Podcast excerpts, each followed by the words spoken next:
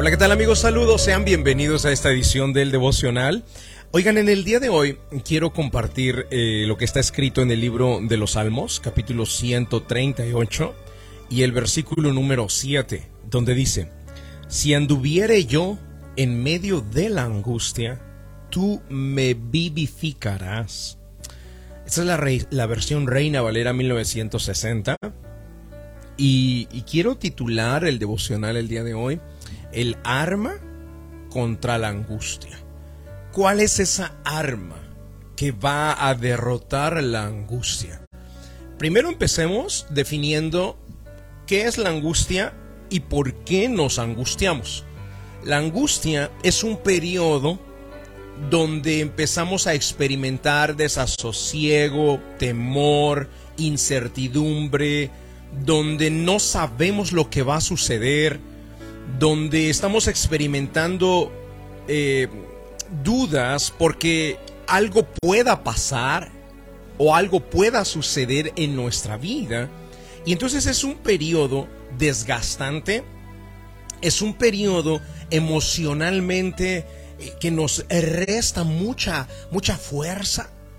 Y incluso muchas ocasiones personas enferman cuando estos periodos de angustia se extienden demasiado. De, de, de, tan no saber llevar estos momentos o estos tiempos de angustia, sus emociones se deprimen tanto, no hablo de depresión, sino las emociones se, se bajan tanto que incluso llega a somatizarse estas emociones negativas en el cuerpo, somatizan en un área, en un órgano o, se convierte en una enfermedad dentro del cuerpo. Es bien sabido por todos ustedes que cuando una persona está en tiempo de angustia, se le va el apetito, no puede dormir, es decir, tiene poco descanso, pocos nutrientes al cuerpo y está lleno de cortisol todo el cuerpo. Eh, ese cortisol es lo que nuestro cuerpo segrega en hormonas para pues para como para defenderse, pero es un tóxico, es un veneno que enferma en el cuerpo y que envejece y desgasta los tejidos y etcétera. Entonces, queridos, eh, eh, los tiempos de angustia como hijos de Dios tenemos que saber manejarlos y hoy te precisamente te quiero enseñar cuál es esa arma que destruye a la angustia o para combatir a la angustia. Pero ya vimos uno que es angustia como tal, la hemos definido, ¿no? Ya lo hemos entendido. Ahora, ¿por qué nos angustiamos? Esto es importante. Nos angustiamos, queridos, por cosas que queremos que sucedan o por cosas que no queremos que sucedan. Y regularmente esto tiene que ver al futuro, aunque estamos viviendo la angustia en el presente, eh, se vive por acontecimientos que vendrán o sucederán o no sucederán en el futuro. Ejemplo de esto. A veces queremos que suceda algo, por ejemplo, que se nos apruebe un préstamo para una casa, que eh, nos den el, aumento dentro del lugar donde yo laboro, o, que hasta para jovencitos pequeños, que la muchacha me diga que sí, que sí quiere ser mi novia, o sea, por algo que quiere que suceda algo que queremos que pase, que queremos lograr u obtener, eh, nos angustia, empezamos a vivir tiempos de angustia. Pero también por cosas que no queremos que sucedan. Por ejemplo, ay, no quiero que esta biopsia venga con resultado de, de, cáncer. Ay, no quiero que esto, esta enfermedad sea más grave de lo que imagine. No quiero que que me corran del trabajo porque muchos se están despidiendo. Ay, no quiero que, que me quiten la casa o me reposean el vehículo, no quiero que... Entonces los tiempos de angustia se viven por algo que queremos que sea o por algo que no queremos que suceda. Pero lo importante acá, queridos, es que los tiempos de angustia los experimentamos todos. Y la Biblia nos enseña cómo manejarlo. Y por eso la Biblia es poderosa en este versículo eh, Salmo 138, versículo 7, donde dice, si anduviere yo en medio de la angustia, tú me vivificarás.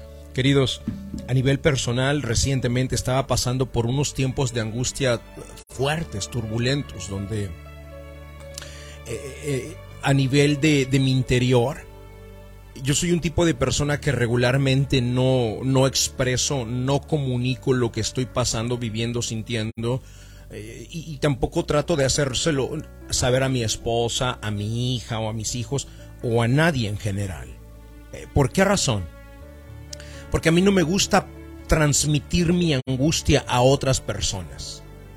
No me gusta contagiarla, no me gusta eh, deprimir las emociones eh, o, restarle fuerza o energía a las que los que me rodean, sobre todo los que amo, como mi esposa, como mis hijos.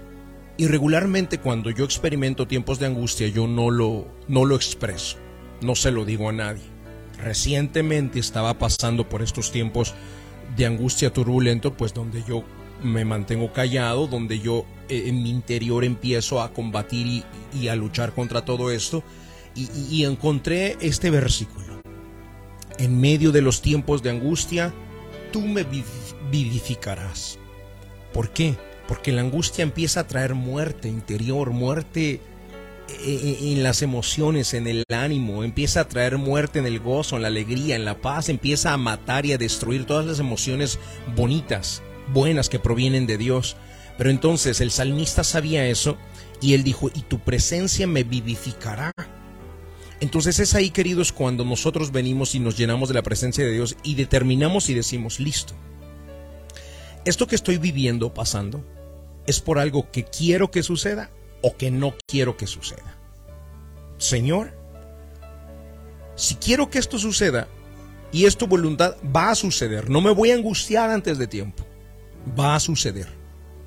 Y en ti confío. Y voy hacia adelante y lucho hasta mi último recurso o hasta mi último fuerza en batalla.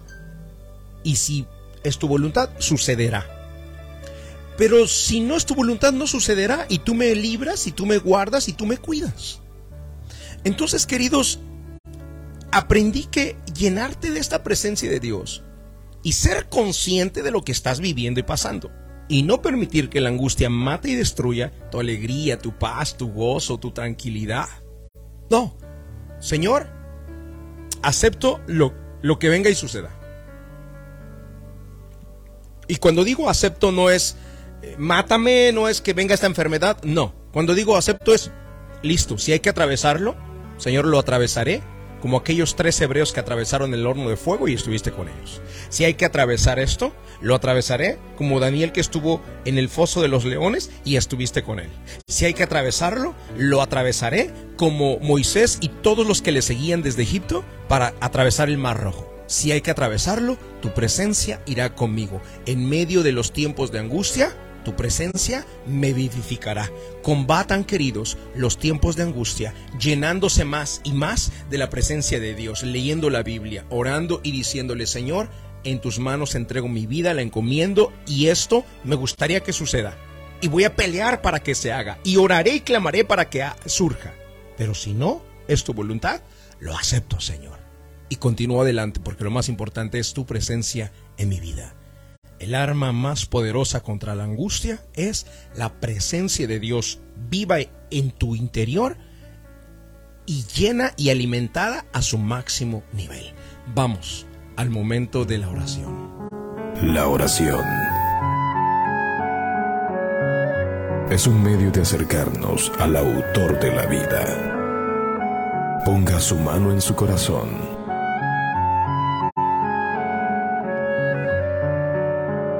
Es momento de hacer oración. Vamos a hablar con Dios.